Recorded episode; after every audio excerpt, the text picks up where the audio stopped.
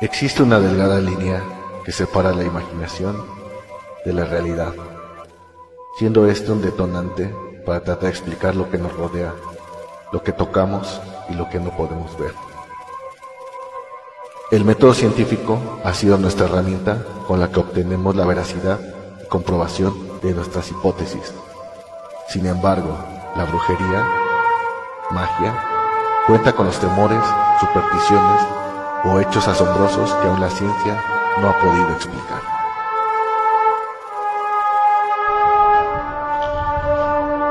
Adelantados a su época,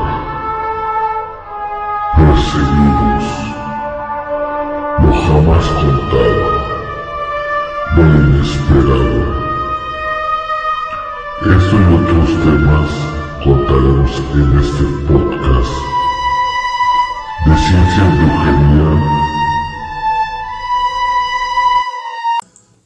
Buenas noches, sean bienvenidos al podcast de Ciencia y Brujería. Pues el día de hoy eh, vamos a hablar sobre los asesinos seriales en México.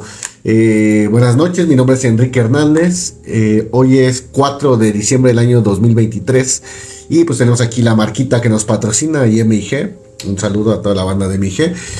Y vamos a hablar de estos asesinos seriales en México. El caso que siempre los asesinos seriales, por lo general, se platica mucho. Cántala. Ah, hola Fátima Luna, Connie Soltelo 1, Aarón Castillo, eh, Eva, Yolanda Rodríguez, Refugio, buenas noches, sean bienvenidos al podcast de Ciencia y Brujería. Y lo que, les comentaba es que el tema de los asesinos seriales, pues casi siempre el tema es eh, Estados Unidos, ¿no? Que los gringos y todo eso, pues bien loquitos, pero también aquí en México eh, es un tema pues que la verdad no da orgullo estar en el top de ninguna cuestión de estas criminales. Pero aquí en México hay también hay muchos asesinos seriales y estas personas que se dedican pues ahora sí que a desvivir a la gente, ¿no? Entonces, vamos a leer un poco al respecto de que la clasificación de asesino serial, eh, por ahí nos habían comentado eh, que el, sonido del, del, mouse y del teclado les molesta, de verdad. Una disculpa, yo que más quisiera que esto estuviera super editado. Pero al día de hoy, pues la verdad, esto lo hacemos por hobby, por cariño, por amor al arte. No recibimos ni un solo centavo de hacer los podcasts. Y la verdad, pues pido una disculpa a quien le moleste el sonido de mi teclado y de mi ratón. Entonces, pues vamos a hablar al respecto. La denominación asesino serial o asesino eh, en serie designa a un individuo que asesina a tres o más personas en un lapso de 30 días o más con un periodo de enfriamiento entre cada asesinato y cuya, y cuya motivación usual es la gratificación psicológica que le proporciona cometer dicho crimen, aunque no necesariamente la única. Los asesinos en serie tienden a ser selectivos al acechar a sus víctimas y lo hacen impulsados por alguna necesidad interior imperiosa. Según la Oficina Federal de Investigaciones, FBI, eh, las motivaciones de un asesino en serie pueden ser la ira, la búsqueda de emociones fuertes, la gratificación sexual, la ganancia financiera y la búsqueda de atención. Suelen seguir una misma metodología o modus operandi, involucrando a víctimas que a menudo comparten alguna eh, característica con el agresor, ya sea en ocupación, origen étnico, apariencia, sexo o edad. La acuñación del término serial killer o asesino en serie se atribuye comúnmente al agente especial del FBI Robert Ressler en los años de 1970, aunque ya se había descrito muchos años antes. Se tiene constancia de que el inspector policial alemán Ernest Gennett utilizaba ya este concepto en el año de 1930. Los asesinos en serie no deben ser confundidos con los asesinos en masa que asesinan un número elevado de víctimas a manera simultánea en un periodo de corto tiempo, ni con los asesinos relámpago, que cometen múltiples asesinatos en un corto periodo y en lugares distintos. Entonces, pues bueno, esta es la definición de un asesino en serie. Es muy difícil, la verdad, eh, ¿cómo se puede decir? Identificarlos a cierta pues ahora sí que verlo solamente e identificar lo que es un asesino en serie, pues es muy difícil. Sin embargo, eh, los familiares o los parientes cercanos eh, pueden darse cuenta de las tendencias ahí psicópatas o psicóticas, ¿no? Vamos a hablar ahorita al respecto de eso. Eh, Dulces Creaciones, buenas noches. Eh, Sagitarius 5, buenas noches. José Álvaro Rosales, buenas noches. Arturo Jiménez 36, Paola Díaz y Javier Sánchez, muchas gracias por seguirnos en el podcast de Ciencia y Brujería y estamos hablando de asesinos en serie. vamos a hablar con número uno. Estamos hablando de asesinos en serie en México. Aarón Pérez, el Azteca. Eh, año del periodo de actividad fue en el año de 2010 y fue sentenciado a 130 años de prisión, cómplice de los crímenes de Cristina Soledad Sánchez Esquivel. 1979, Nuevo León, México. Es una asesina serial. Cristina Soledad Sánchez Esquivel es una asesina en serie mexicana que estuvo activa en el año 2010 en el municipio de García, Nuevo León, México. Asesinó entre 5 y 6 personas, todos los hombres dedicados al oficio de taxista, por lo cual mediáticamente fue apodada como la matataxistas. Ella habría contado con la complicidad de un hombre llamado Aaron Herrera Pérez, de 27 años de edad. Cristina Sánchez nació en el seno de una familia pobre y durante su niñez fue víctima de abusos sexuales en múltiples ocasiones. Quedó embarazada a temprana edad, dando a luz a su primera hija, a los 16 años de edad, de nombre María Guadalupe. Esta tenía 15 años para el momento en el que su madre fue arrestada. Procreó otros cinco hijos más, tres mujeres además de María y dos varones, siendo el menor de tan solo cinco años de edad para el momento del arresto. Sus vecinos declararían que ella solía ser una madre amorosa y atenta con sus hijos. Eh, pues bueno, esta asesina en serie, la mata taxistas, les digo, pues nadie hubiera sospechado que ella era una asesina en serie. Eh, sin embargo, pues el tema de los abusos sexuales y de una niñez, pues se puede decir difícil, pues ocasiona este tipo de ira que lo comentamos al principio del podcast. Obviamente no hay ninguna circunstancia que te obligue a quitar la vida a alguien. Pero bueno, eh, buenas noches Alex Zúñiga, Miranda, Mimiri, Miri, Mirinda, Miri, Mirinda, Machi, Marco Rus, Héctor Gutiérrez y Eternal Tattoo. Lupes 3522 W7, buenas noches. Sean bienvenidos al podcast de Ciencia y Brujería y estamos hablando de los asesinos seriales. Eh, también para la gente que nos escucha, nos va a escuchar la retransmisión. Repetimos lo mismo porque estamos en un live, entonces hay gente que apenas se está conectando y pues los tenemos que poner a, ¿cómo se puede decir? En el momento, ¿no? Lo que estamos transmitiendo. Eh, por eso es que por ahí se enoja nuestro público las retransmisiones, que por qué repetimos las cosas, ¿no? Casi casi nos dijeron, es puro relleno tu programa, pero no es porque lo tenemos que volver a repetir para la gente que se va conectando. Eh, pero bueno, el destripador o el chacal de Ciudad Juárez, 1994-1995. Número de víctimas confirmadas, una. Posibles víctimas, 17 a 20. Sentenciado a 30 años por prisión por un solo homicidio, murió de causas naturales en prisión. Eh, Abdel o Abdul Latif Sharif eh, nació en Egipto el 19 de septiembre de 1947. Fue un químico y asesino serial egipcio que operó en México y posiblemente también en Estados Unidos. Fue conocido mediáticamente como el Destripador o el depredador o el chacal de Ciudad Juárez. Su nombre tomó relevancia al ser acusado en 1995 de ser el responsable de alrededor de 20 feminicidios en Ciudad Juárez. Aunque solo fue procesado y condenado por uno, Sharif presuntamente era un asesino organizado, nómada, hedonista motivado por compulsión sexual y depredador sexual.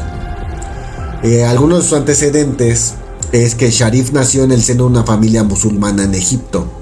Fue hijo único durante su infancia, sufrió de constantes abusos sexuales por parte de su padre y varios familiares varones. Quedaría huérfano de madre siendo aún niño. Su padre se oponía a que él asistiera a la escuela, sin embargo siempre mostró cierta inteligencia. Adiestraba palomas mensajeras y pescaba en el río. A los 12 años su padre convivió su matrimonio con su prima de 10 años. Tres años después, Sharif se retractaría de su promesa de matrimonio para viajar a los Estados Unidos. Sin embargo, esto no fue el agrado de su familia, pues una de sus tías le lanzó un maleficio. Él estudiaría ingeniería química en la Universidad del Cairo, donde alcanzó un promedio de 9.9, y fue maestro de una preparatoria y una universidad.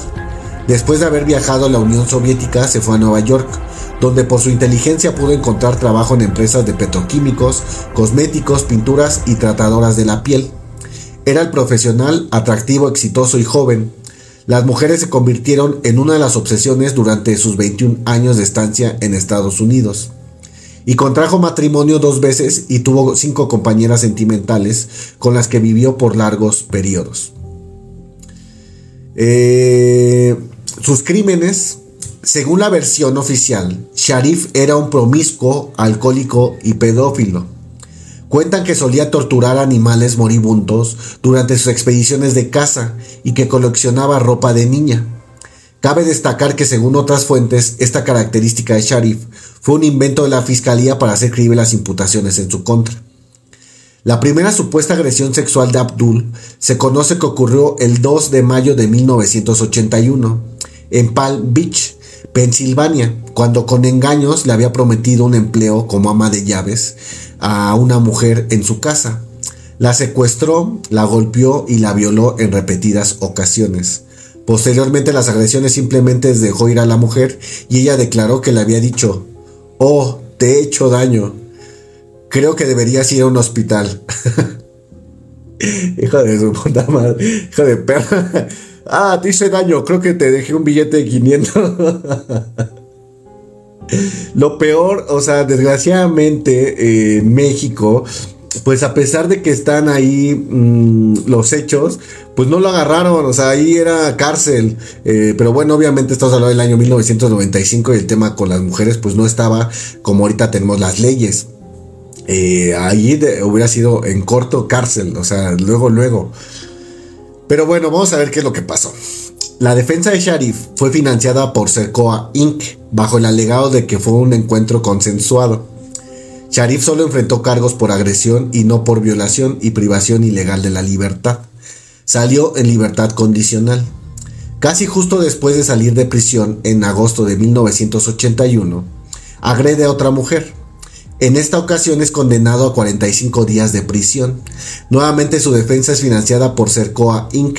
Curiosamente Sharif no fue despedido hasta el año de 1982.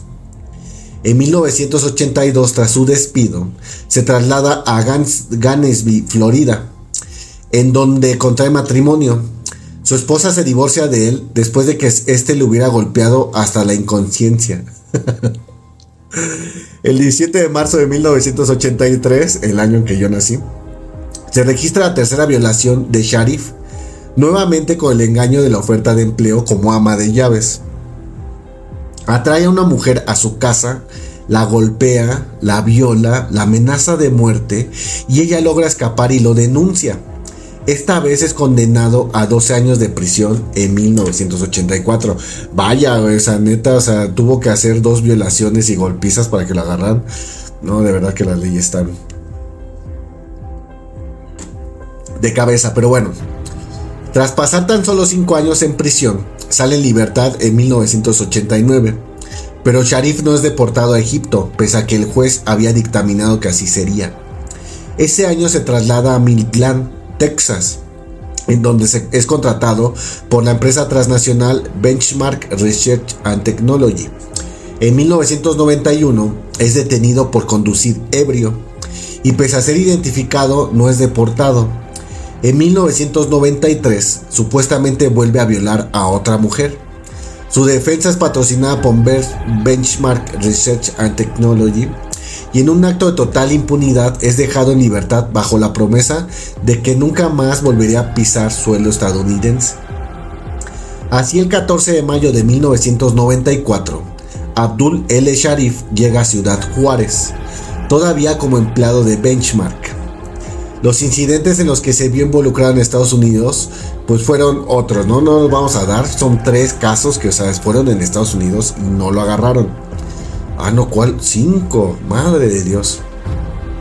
Bueno, tuvo cinco denuncias de abuso en Estados Unidos y sin embargo no lo agarraron. Pero vamos a ver su faceta ya como asesino en serie. El primer homicidio de Sharif que se conoce ocurrió en México en el año de 1995 pero existen ciertos indicios de ser un chivo expiatorio presentado por la Procuraduría General de Justicia de Chihuahua, quien le hizo fama de ser asesino serial. Se cree que pudo haber comenzado a matar entre 1978 y 1981 en Estados Unidos, durante su estancia en Pensilvania, cuando se suscitaron las desapariciones de varias mujeres y niñas que nunca fueron halladas. Sharif jamás pudo haber sido relacionado con estos misteriosos hechos. A su llegada a México en 1994, se asienta en un lujoso y exclusivo fraccionamiento, Rinconadas de San Marcos, de Ciudad Juárez, con todos los gastos auspiciados por Benchmark Research and Technology. Sarif eh, siempre se distinguió por ser un hombre inteligente que patentó 25 fórmulas químicas, fue aquí donde supuestamente ocurría su prolífica trayectoria como asesino serial, que según se sabe duró de 1994 a 1995. Pues la verdad yo lo dudo, yo creo que ha de haber matado muchísimo más gente, nada más que pues era muy inteligente, no lo habían agarrado, o sea, para que en Estados Unidos te agarren ebrio con eh, cargos de violencia doméstica eh, indocumentado y todo eso y no te deporten es porque de verdad te gira la ardilla de una manera muy cabrona como para eh, amedrentar a la policía de Estados Unidos o no sé, a lo mejor pues pagarles, ¿no? Sobornarlos para que no lo dejaran salir. Está cabrón la neta. Pero bueno, ahorita vamos a ver lo de su orden de cuando lo capturaron. Eh, buenas noches, Ofelia Carpio, Alejandro Daninsky, Cigarretes, Lauro, Ramón Montoya, Hermosa, gracias por haberte unido, It's Carmen. Buenas noches, mi nombre es Enrique Hernández, sean bienvenidos al podcast de Ciencia y Brujería y estamos hablando de asesinos seriales eh, mexicanos. Detención. El 3 de octubre del año de 1995, Sharif es denunciado por una trabajadora sexual. Blanca Estela Díaz, de 19 años de edad, de haberla secuestrado durante tres días, tiempo en que la habría golpeado, violado y amenazado de muerte. Los cargos fueron desechados al comprobarse que a diferencia de lo que ella había declarado, no presentaba señales de abuso sexual. Sin embargo, el gobierno de Chihuahua había sabido y había presionado para dar con él o con los homicidas de las mujeres encontradas en Ciudad Juárez, en la zona de Lote Bravo y Sharif. Con todos sus antecedentes, era el candidato ideal para ser el asesino serial, que la Procuraduría de Justicia de Chihuahua busca para fincar responsabilidad en aquel, en multihomicidio. Bueno, pues por lo menos de algo sirve la ineptitud de las autoridades en México, porque lo agarraron, o sea, ya lo habían soltado cuántas veces y cuántas veces le habían librado. Y si no le hubieran imputado esos cargos, pues la verdad, este güey hubiera seguido haciendo las suyas. Obviamente no es lo mejor, pero bueno, por lo menos lo agarraron y a ver qué es lo que pasa, vamos a ver. A 20 minutos de ser liberado, es reaprendido, esta vez por la desaparición de Elizabeth Castro García, una joven de 17 años de edad, con quien supuestamente Abdul sostenía una relación sentimental. La hermana de Elizabeth, Eunice Castro García, había denunciado la desaparición de este el 15 de agosto de 1995. El cadáver de una mujer que pareció corresponder al de Elizabeth fue encontrado sepultado en el desierto del Lote Bravo, pero la investigación dio un vuelco total cuando se comprobó que el cuerpo no pertenecía a Castro. De hecho, Elizabeth Castro estaba viva, sino a otra mujer desaparecida en marzo de 1995, Silvia Rivera Salas. Según testigos, Silvia había sido levantada por dos sujetos en una camioneta. Sharif fue declarado culpable y condenado a 30 años de prisión por la muerte de Silvia Riviera. También se abrió un nuevo proceso penal que lo acusaba del asesinato de otras 17 mujeres. Curiosamente, el egipcio estaba en prisión y los cadáveres de mujeres violadas y estranguladas continúan apareciendo en distintas zonas de Ciudad Juárez.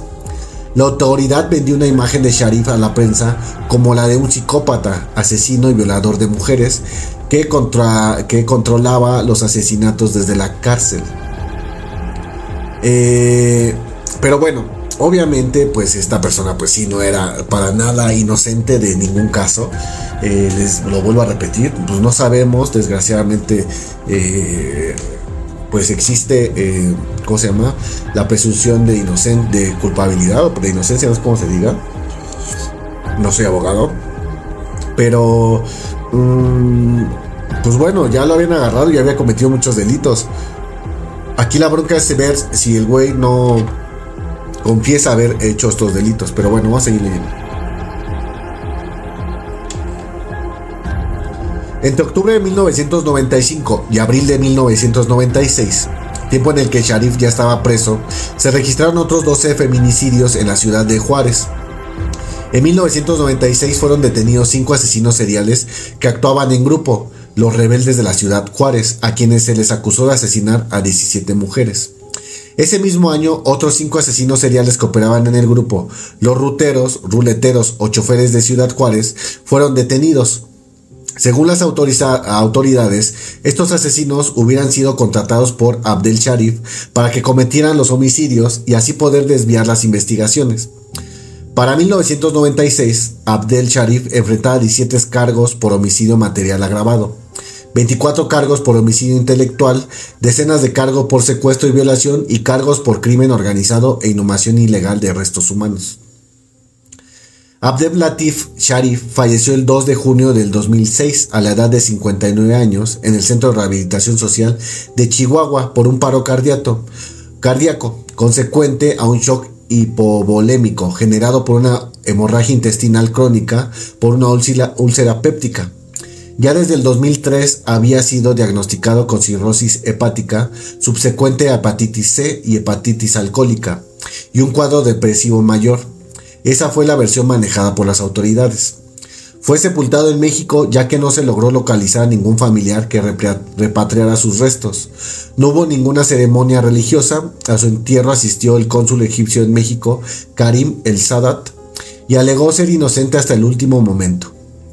Eh, muerto Sharif y hasta el día de hoy en día continúan los homicidios de mujeres en, la ciudad, en Ciudad Juárez, con el mismo modus operandi con el que iniciaron y continúan desapareciendo mujeres con el mismo perfil como en el del año 1993.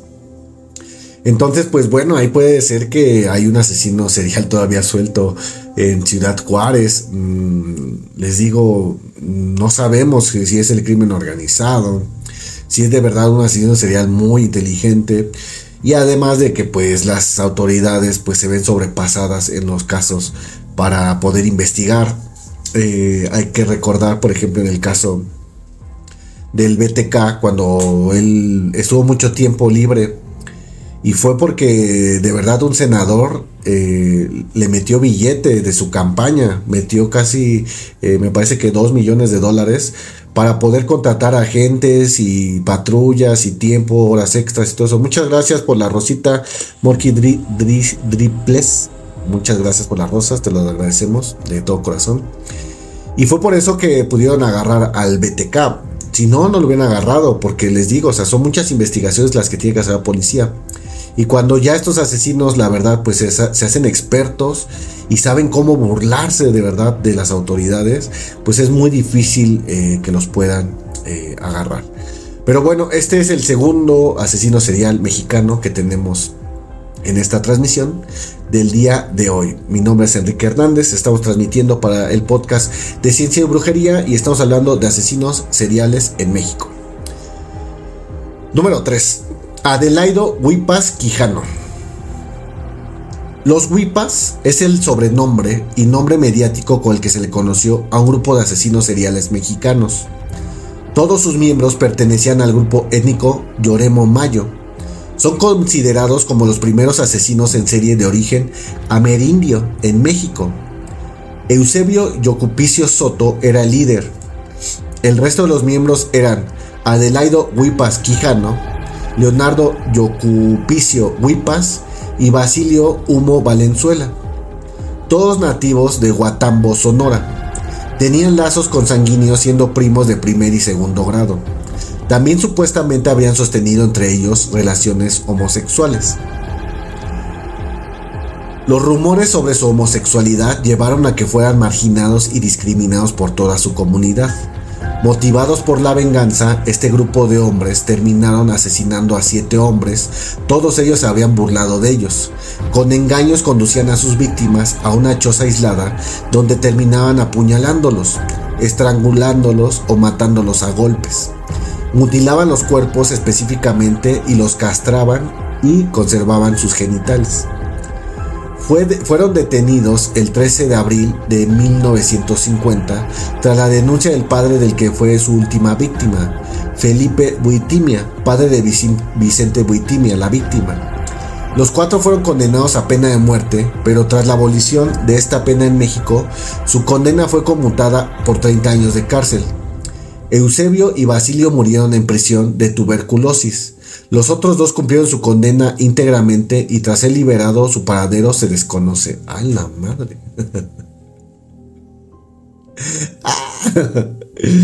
Mm. pues, pues así eran las leyes en este año. Pues estamos hablando del año 1950, entonces eh, pues todavía ahí las leyes no estaban tan estrictas. Y pues cumplieron con su condena y quién sabe dónde fueron a parar, ¿no? Pero bueno, este es el tercer caso que estamos platicando. Eh, número 4. El padrino de Matamoros o, los, o el narco satánico. Ese es un... Está bueno ese, vamos a leerlo. Adolfo Jesús Constanzo eh, nació en Miami el 1 de noviembre de 1962 y luego vino a la Ciudad de México. Eh, fue un narcotraficante y asesino en serie y su sobrenombre fue el de El Padrino de Matamoros y el narcosatánico de Matamoros. Eh, Constanzo nació el primero de noviembre, ah, ya lo dijimos, eh, de padres refugiados cubanos. Su madre tuvo a Adolfo a la edad de 15 años y tendría eventualmente tres hijos de diferentes padres. Ella emigró a Puerto Rico después de ser con su primer esposo y volvió a casarse ahí. Constanzo fue bautizado como católico y sirvió como monaguillo, pero también fue influenciado por su madre en el culto denominado Palo Mayombe, en el que ella era sacerdotisa. La familia regresó a Miami en 1972 y su padrastro murió al poco tiempo dejando a la familia con algo de dinero. Su madre pronto volvió a casarse y su nuevo padrastro se vio involucrado en el ocultismo y el tráfico de drogas. Ambos, Constanzo y su madre, fueron arrestados numerosas veces por crímenes menores como robo, vandalismo y farderismo. Se graduó en la secundaria pero fue expulsado del bachillerato. Su madre creía que él tenía habilidades psíquicas por supuestamente haber predicho el intento de asesinato del entonces presidente de Estados Unidos, Ronald Reagan, en 1981. Ya adolescente se hizo amigo de otro sacerdote del rito de Palo Mayombe quien le enseñó las habilidades necesarias para acabar siendo un narcotraficante y estafador en una carrera, encaminada hacia la maldad. Apuesto y bisexual, sus amigos de Miami, de Miami le consiguen trabajo como modelo en México. Constanzo se instaló en la Ciudad de México, subsistiendo como lector de cartas del tarot. ya me vi. Su carisma supuestamente y poderes le otorgaron éxito inmediatamente en el submundo de la prostitución y la delincuencia. Ahí reclutó a dos jóvenes, Martín Quintana Ramírez y Omar Orear Ochoa, para que se desempeñaran como sirvientes, amantes y discípulos. Constanzo regresó a Miami por un espacio de tiempo corto, pero regresó nuevamente a México a mediados de 1984. Sobre los siguientes años se convertiría en el líder de un poderoso culto que tenía capos del narco, músicos famosos e incluso oficiales de policía bajo su mando. Al contrario de otras religiones, los cultos sincréticos afroamericanos, santería, palo, humanda, etc., no requieren lugar de culto, celebrándose este en el domicilio particular del oficiante. Se comprende así que agreden a los criminales. Nadie va a una iglesia o una sinagoga a pedir a Dios o a un sacerdote que mate a un enemigo o proteja una remesa de droga. Pero con la santería o el palo mayombe esto es perfecto eh, y es posiblemente e incluso aconsejado. El culto establecido en Matamoros, en la región fronteriza de México, vendía drogas, desplegaba ceremonias ocultas de protección y para fines de 1987 secuestraba, asesinaba personas para usarlos en sacrificios humanos. Estas víctimas cayeron junto con los rivales del culto y de las drogas. Cuando un turista americano de 21 años de edad con nombre Mark Kilroy desapareció en Matamoros durante el periodo de vacaciones de primavera en 1989, la policía local enfrentó la presión de las autoridades de Texas y se dio a la tarea de investigar su paradero. Pronto descubrieron el culto de Constanzo por accidente, bajo circunstancias inenarrables, en una investigación contra el tráfico de drogas y después de arrestar a miembros de su secta, rápidamente descubrieron que eran responsables del asesinato de Kilroy. Más y más miembros del culto de Constanzo fueron detenidos hasta que el 6 de mayo del mismo año lo, acorralaron a él y a cuatro de sus seguidores en un costoso departamento de la Ciudad de México. Determinando a no ir a prisión, Constanza ordenó a sus seguidores lanzar puñados de dólares por la ventana para distraer a los policías. Después de un par, después de, un par de horas, Constanzo decidió a no ir a prisión. Ordenó a uno de sus discípulos que le disparara a él y a Quintana. Cuando la policía finalmente irrumpió, Constanzo Quintana ya había muerto. Sara Aldrete se declaró inocente y una víctima de la situación. La policía acreditó su complicidad con Constanzo, ya que era su amante y cómplice criminal fue sentenciado a purgar una condena de 62 años de prisión por su participación en el culto, los secuestros y las torturas. Eh, pues está bastante complicado este tema de los narcos satánicos, ¿eh? Sí está chido. Por ahí hay algunas eh, documentales que he visto y se ven, pues sí, la neta está choncho. Fue uno de los casos más sonados en México. Eh, pues bueno, él falleció en el enfrentamiento cuando lo agarraron en la Ciudad de México. Y él decía que con su poder no le iban a atravesar las balas. Eso es lo que declaran ya después. Que les dijo, ustedes avienten el dinero por las ventanas y lo que ustedes los avientan, nosotros los enfrentamos. Y al fin con nuestros poderes eh, no nos vamos a morir, no va a pasar nada. oh, creo que tuvieron problemas. Necesitamos otro teaming. La verdad es que dijera por ahí un dicho de la calle, estarás mamado pero más no blindado.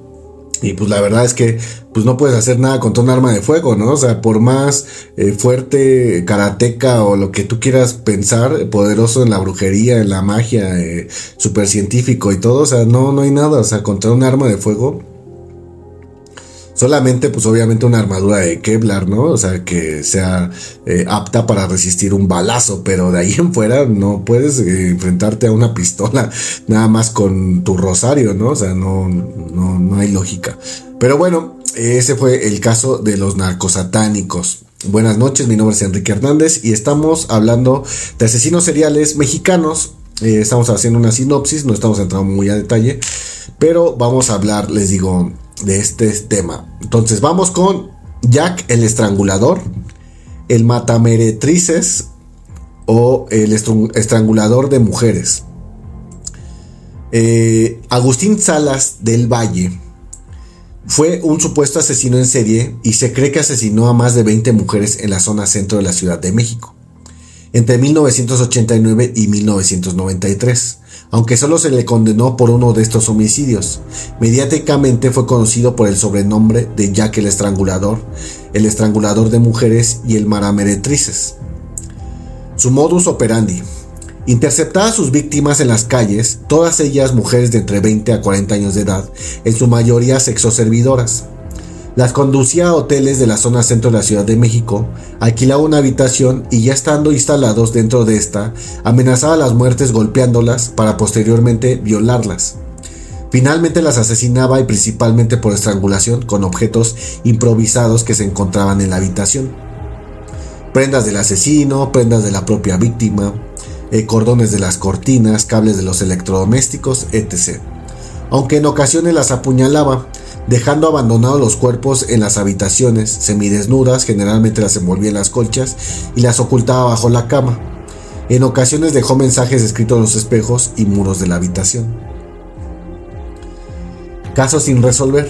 A finales de 1989 aparece en el Hotel Magnolia de la calle Magnolia, Colonia Guerrero, Ciudad de México, el, el cadáver de una mujer estrangulada.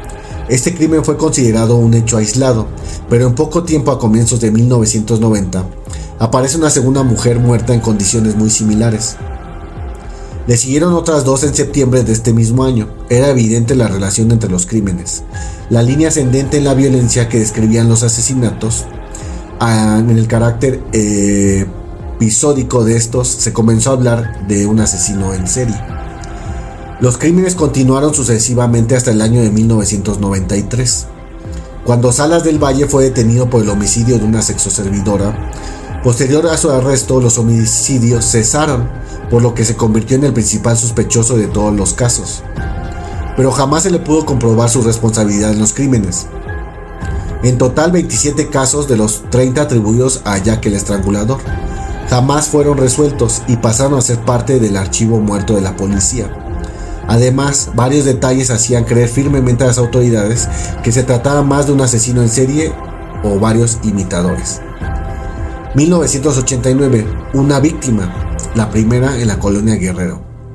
1990, nueve víctimas en hoteles de la Merced, Iztapalapa y Anáhuac. 1991, cinco víctimas en las colonias Obrera, Moctezuma y Anáhuac. 1992, nueve víctimas eh, eh, en esta, en 1992, el 2 de septiembre, con la sexta víctima del año, el perpetrador volvió a dejar un mensaje. Nuevamente escribió con el pintalabios en un espejo de la habitación. La leyenda, volveré. 1993, tres víctimas, sin incluir claro el homicidio que se comprobó y que fue perpetrado, perpetrado por Salas. Antes de la aprehensión de Agustín Salas, la policía detuvo a varios hombres que consideró eran el estrangulador. El primero se llamaba, Jaime Mesa Roque, detenido el 14 de diciembre de 1990. Después del homicidio de la novena víctima tras golpear a una prostituta, pero jamás se comprobó su participación en los crímenes. Además, estando preso, el estrangulador de mujeres siguió atacando. Solo fue procesado por la agresión física infligida a Rocío Pérez Hernández. El 9 de septiembre de 1992, la sexoservidora Raquel Cisneros fue asesinada al, estilo, al estilo de la, del mata meretrices, al haber sido violada y estrangulada con un tirante de su bolso. En un principio el crimen se le atribuyó al asesino serial, pero en esta ocasión el asesino se comportó de manera inexperta, pues dejó que mucha gente lo viera entrar al hotel con la víctima y salir solo, dejando huellas dactilares y muestras de ADN por toda la habitación y en el cuerpo de la víctima. Resultó evidente no ser obra de Jack el estrangulador. El 25 de septiembre fue detenido José Luis Ornella Angulo, 16 días después del crimen, quien fue condenado por este homicidio. El 10 de octubre de 1992 fue hallado el cuerpo de Marta Martínez García, sexoservidora de 25 años de edad. Al igual que en el caso de Ornelas, el asesino cometió errores de novato. La escena del crimen era una copia del primer asesinato del estrangulador de mujeres. Se llevó a cabo el mismo Hotel Magnolia imitando los detalles del asesino original. Además, ese mismo día otra mujer fue asesinada pero con los detalles refinados y violentos realmente atribuidos al estrangulador. Trece días después, el 23 de octubre, José Enrique eh, Martínez Morales declaró ser el estrangulador de mujeres, pero por más que intentó demostrarlo no pudo, ya que solo conocía los detalles de los crímenes dados por los medios de comunicación. Era un simple imitador ansioso de reconocimiento y fue condenado solamente por el homicidio mencionado. El 14 de abril de 1993, Filadelfo Miranda Rivera fue detenido por tratar de estrangular a una prostituta pero tenía cortadas comprobables para la mayoría de los delitos perpetrados por el estrangulador y no se pudo comprobar que hubiera detenido alguna relación con el resto. Solo fue condenado por este homicidio.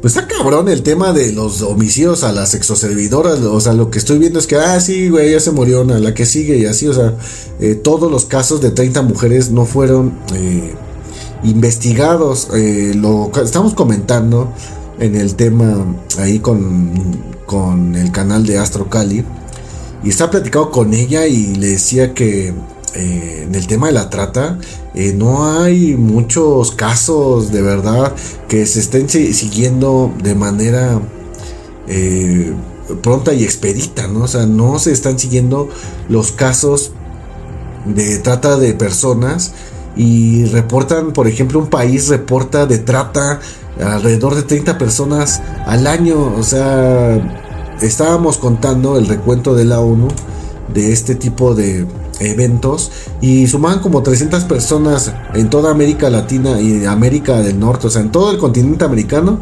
eh, como 60 casos o 200 casos, algo así. De verdad es, no manches, mm, está cabroncísimo. En Estados Unidos, el caso, por ejemplo, de los niños desaparecidos, eh, no sé, yo creo que desaparecen como 10 diarios, o sea, está cabroncísimo en el tema de la trata. Eh, pero bueno, pues ahora sí que esas son las autoridades y son cosas que no se quieren hablar. Pero bueno, vamos a hablar de la detención de este asesino que, bueno, no lo conocía. Y ahorita que lo estoy leyendo, pues sí, da, sí da miedito, ¿no? Eh, el 6 de abril de 1993 fue encontrado en un hotel el cadáver de una sexoservidora. Los detalles de la escena eran espeluznantes.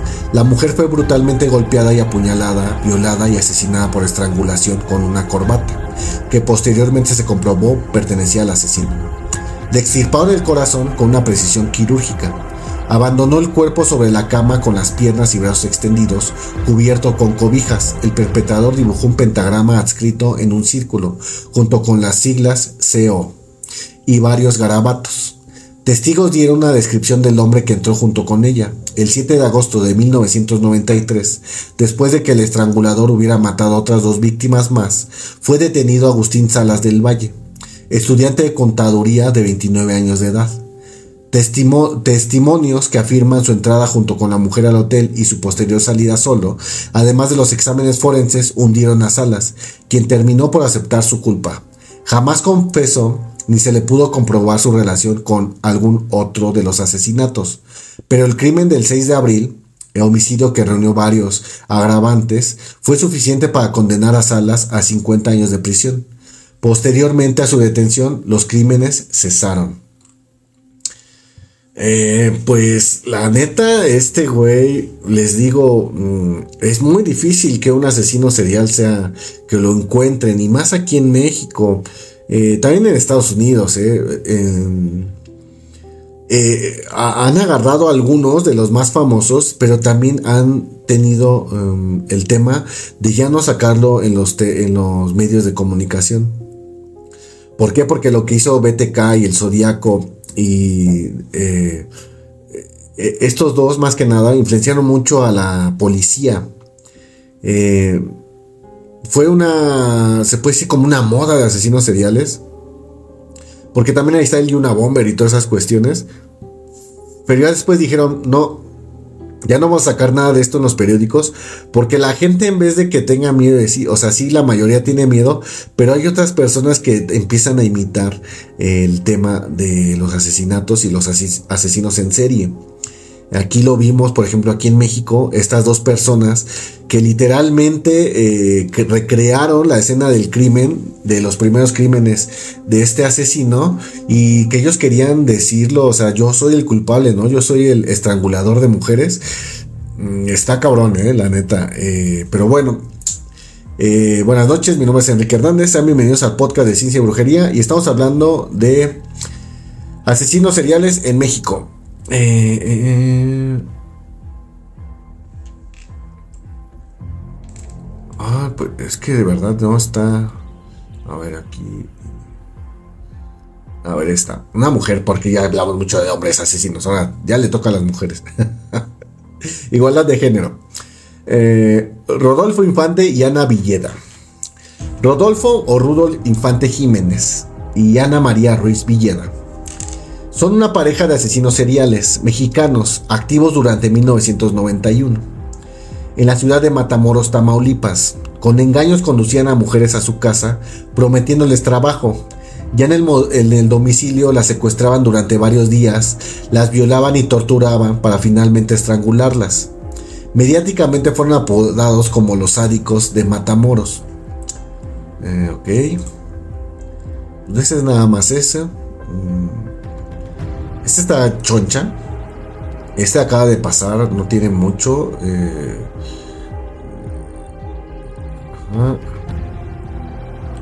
29, no, este ya está viejito, no, estamos hablando de. Es que es de, Atizapán.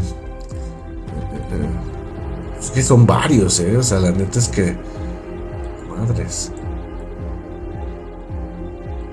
No, sí son varios asesinos. Yo creo que no vamos a acabar. no juegues, no está cañón. Pero bueno, vamos a hablar de esto. Felicita Sánchez Aguillón. Felicita Sánchez Aguillón Oneira eh, nació en Veracruz en la década de 1890 y fue una asesina en serie mexicana, conocida popularmente como la ogresa de la colonia Roma. Nombre asignado por la prensa amarillista. Responsable de un número indeterminado de abortos y de infanticidios. Se cree que fueron más de 50 durante la década de 1930 en un suburbio de la colonia Roma de la Ciudad de México, donde vivía en un edificio departamental. Fue una asesina organizada, hedonista y sedentaria, que según su profesión se consideraba como un ángel de la muerte. Se graduó como enfermera y ejerció como partera. A la par de su labor como partera sostenía un negocio ilícito practicando abortos y traficando con infantes. A finales del siglo XIX y principios del siglo XX, Nace en una zona rural del estado de Veracruz, en el poblado de Cerro Gordo, Azul, perdón. Felicita Sánchez se desconoce mayores detalles de su infancia. Lo poco que sabe es que tuvo una relación tormentosa con su madre, lo cual desencadenaría la psicopatología que marcaría su futuro, su modus operandi, un rechazo patológico hacia la maternidad y todo lo relacionado con esta, y como el común denominador en los asesinos seriales, desde pequeña tuvo un comportamiento perverso que se expresaba con crueldad hacia los animales. Durante la década de 1900, Felicitas estudia, estudia y se gradúa de enfermería y comienza a trabajar como partera en su natal Veracruz. A la par, contrae matrimonio con un hombre de poco carácter, codependiente y sumiso, llamado Carlos Conde. Sánchez ya era una mujer obesa, de malos modales, misántropa y de carácter muy fuerte. Misántropa no sé qué signifique, vamos a leer qué es misántropa. Es la aversión a la desconfianza, el desprecio o el odio en general hacia la especie humana. Órale, conozco mucha gente que es misántropa. De verdad, eh, conozco gente que sí no con pedos y tabla y porque lo conoces desde la infancia, pero odian a la gente. Pero bueno, la prensa de la época posteriormente a su aprehensión puso especial énfasis en su fealdad. basándose en descripciones de los vecinos de la mujer, cuya opinión seguramente estaría influenciada por los crímenes. Parece una bruja, con los ojos altones, gorda, fea, más bien repugnante. A pesar de su aspecto y personalidad, Felicita Sánchez contó con varias parejas a lo largo de su vida, que incluso sirvieron como cómplices para sus delitos. Del matrimonio con Conde nacen un par de gemelas. La condición económica de la pareja era austera y no podían solventar la manutención de las pequeñas, así que Felicitas decide venderlas. Su marido, que en un principio estuvo de acuerdo con el acto, termina arrepintiéndose, pero ya era demasiado tarde. Sánchez no cedió y jamás reveló el destino final de sus hijas. Esto marcó el final de su matrimonio.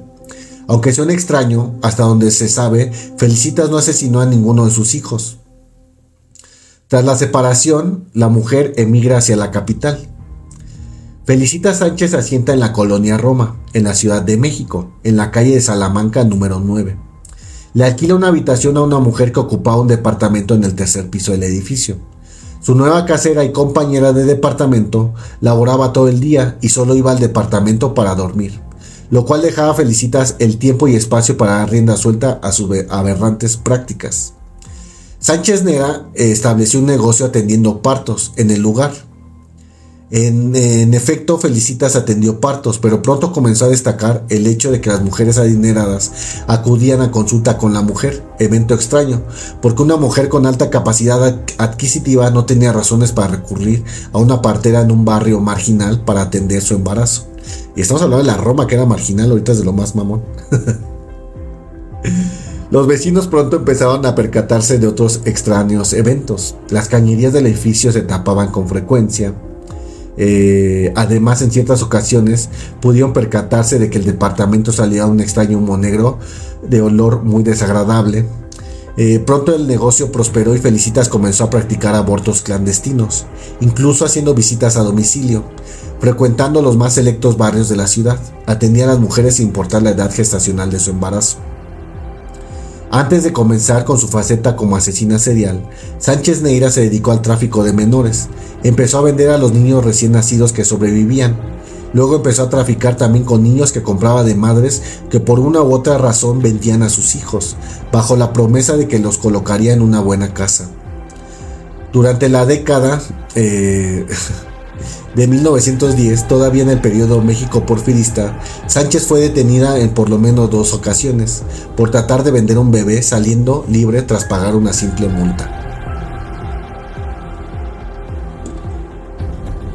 No pasó mucho tiempo antes de que Felicitas evolucionara al asesinato, pues los niños que no lograba vender terminaban muertos y muchos infantes perecieron bajo su cuidado. Felicitas pronto recaudó dinero suficiente para hacerse de un negocio, abrió una miscelánea, que también funcionó como clínica clandestina, en la calle Guadalajara número 69, en la Ciudad de México, a la cual llamó La Quebrada. Con posterioridad a su detención, los cómplices de la ogresa relataron la terrible tortura a la que sometía a los bebés y niños. Solía parodiar los cuidados maternales de una manera sádica. Bañaba a las criaturas con agua helada no les daba de comer durante periodos considerables de tiempo, los dormía en el piso y a veces los alimentaba con carne o leche podrida. Sus métodos de ejecución fueron increíblemente variados, asfixia, envenenamiento, apuñalamiento y hasta inmolación. Generalmente los estrangulaba o asfixiaba. En muchas ocasiones repetía sus, sus diversiones de la infancia y los envenenaba, y ya muertos procedía a descuartizarlos. En ciertas ocasiones los llegó a descuartizar vivos. Los restos generalmente los tiraba a las alcantarillas, a veces los desechaba en depósitos de basura y otros los, incineraba en una caldera. Incluso llegó a quemarlos vivos. No mames, qué hija de perra. No, esta sí me dio miedo. Por eso me gusta hablar de asesinos seriales, ¿eh? porque sí me quedo bien loco. Pero bueno. Aprensión. El 8 de abril de 1941, la alcantarilla del edificio de Salamanca donde vivía Sánchez Aguillón se tapó. En el primer piso del edificio se disponía una tienda de abarrotes. El dueño llamó a Francisco Páez, mandó a llamar a un fontanero y a albañiles. Los albañiles levantaron el piso del negocio para poder acceder a la cloaca. Cuando llegaron a ella, la, la sorpresa y la náusea fueron generales. En la alcantarilla había un enorme tapón de carne putrefacta gasas y algodones ensangrentados, que despedían un olor insoportable. Indagando en el repugnante masa se encontraron con algo que despejó todas las dudas sobre su naturaleza, un pequeño cráneo humano. Rápidamente la prensa y las policías se hicieron presentes. Las autoridades llamaron a la puerta principal y la única sospechosa, Felicitas, los atendió. La casera que no sabía nada, sin embargo, los dejó pasar hasta la habitación de la mujer, a la cual ella nunca había entrado. Lo primero que salía a vista en el cuarto era un altar con velas, agujas, ropa de bebé, un cráneo humano y una gran cantidad de fotografías de los niños. Trofeos en un comportamiento típico de los asesinos seriales es coleccionar recuerdos que relacionan, se relacionan con su víctima. Ese mismo día se catea la miscelánea La Quebrada y Felicitas no se encontraba ahí, se había dado a la fuga. En esa época no existía la noción de asesino en serie, pero el infanticidio era y siempre ha sido un crimen altamente condenado. La investigación cayó en manos del detective José Acosta Suárez. Este hombre en 1942 también atraparía a Gregorio Cárdenas, otro asesino en serie mexicano. El 11 de abril de 1941 es detenido Salvador Martínez Nieves, el fontanero cómplice. Él relata que en efecto sabía lo que estaba pasando, pero por miedo a ser condenado como cómplices no había denunciado. En efecto, él sí era cómplice, recibía una cuantiosa paga por destapar los caños, y aun cuando más cuantioso soborno por su silencio. Ese mismo día Felicitas es atrapada junto con su amante Roberto Alberto Covarrubias, alias El Beto. Con este hombre que también fue cómplice, Felicitas había procreado a una tercera y última hija nacida en 1939, mientras trataban de huir de la ciudad. Como ya se mencionó, Felicita Sánchez Aguillón experimentó rechazo materno desde muy pequeña. Esto generó en ella una personalidad neurótica. conozco a alguien, conozco a muchas personas así. Ya estoy pensando en qué cosas, no manches. Vale madre. Aparentemente no sentía empatía ni remordimientos, era megalómana y racionalizaba sus actos. Y cito, Efectivamente atendí muchas mujeres que llegaban a mi casa. Me encargaban de las personas que requerían mis servicios y una vez que cumplía con mis trabajos de obstetricia arrojaba los fetos al WC. Palabras de felicitas. Pero su frágil estado mental iba más allá. Tenía ideas delirantes en donde creía realmente que hacía un bien con sus crímenes. Les asignaba una cualidad mística. Ejemplo de esto es un altar que poseía. Y cito, una mujer me dijo que había soñado que su hijo iba a nacer muy feo, que por favor le hiciera una operación para arrojarlo. En efecto, aquella criatura era un monstruo, tenía cara de animal, en lugar de ojos unas cuencas espantosas y en la cabeza una especie de cucurucho. A la, hora, de nacer, el niño no lloraba, sino bufaba. Le pedía al señor Roberto que lo echara al canal y él amarró un alambre al cuello. Palabras de Sánchez Aguillón Felicitas. No, está bien enferma esta roca. Estoy quedando súper loco. No sé, o sea, ya, no, no, no, no. Juicio. La descuartizadora de la colonia Roma fue, eh, desde su detención hasta junio de 1941, fue recluida en prisión y aislada a causa del peligro que representaba para ella el contacto con la población general del reclusorio.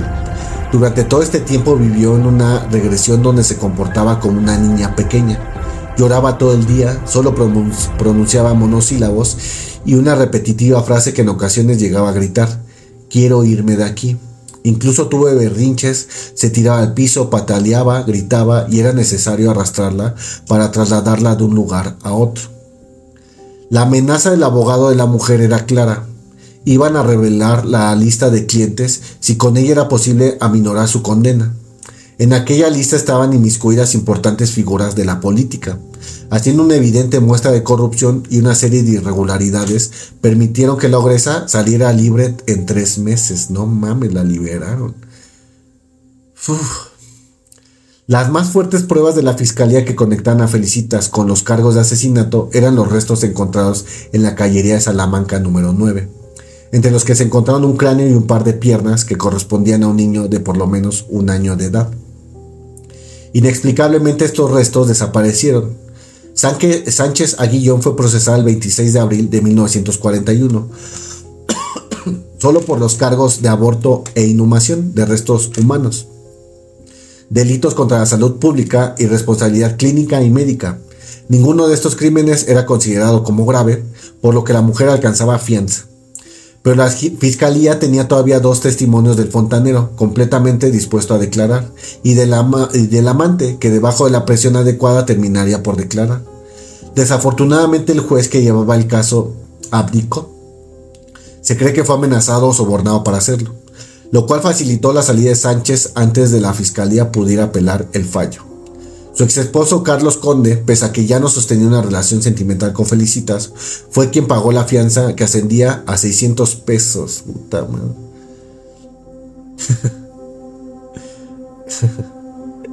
en junio de 1941 salió libre.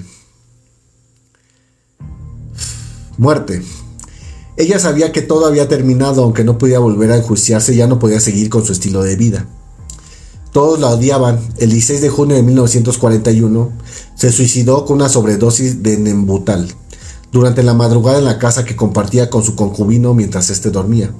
Dejó tres cartas póstumas, una dirigida a su ex abogado, otra a su actual abogado y una última a su pareja. En ellas no había ninguna expresión sentimental, sin culpa, sin dolor, sin tristeza y sin lazos afectivos de ningún tipo. En ningún momento menciona a su hija. Al final de cuentas parecía haberse cosificado a sí misma. Su propia muerte no pareció producirle ningún sentimiento. Su hija pasó a la tutela del Estado y fue llevada a un hospicio y creció hasta convertirse, hasta donde se sabe, en un miembro funcional de la sociedad. Ay, madres, este caso sí me dejó como un mal sabor de boca, más que nada por la, la imaginación ¿no? que tenemos. Eh, no manches, no. Está, muy difícil, la verdad. El tema de la salud mental es un tema muy delicado y que tienes que, la verdad, atenderte. Eh, es normal, así como te echas una chela o vas al cine o practicas cualquier cosa de tu agrado. Es muy importante también al psicólogo eh, para que ahí te dé te dé ayuda. Um, qué difícil caso. La verdad es que tengo una persona muy allegada a mí que este, padece eso. Tiene ese tema de, de neurosis y todo ese tema. O sea, está muy similar el caso. A lo mejor ella no es asesina serial, pero sí está sufriendo eh, por el tema de del rechazo, ¿no? De la mamá y todo eso.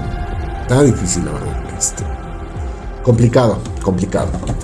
Pero bueno, eh, pues bueno, este fue el podcast de Ciencia y Brujería. Muchas gracias por seguirnos de verdad en esta transmisión. Estamos transmitiendo directamente en TikTok y en Facebook pueden ver la repetición con video y en Spotify nos pueden escuchar solamente para que eh, para que este pues ahora sí no se interrumpan en sus actividades y puedan estar ahí escuchando las palabras de un loco.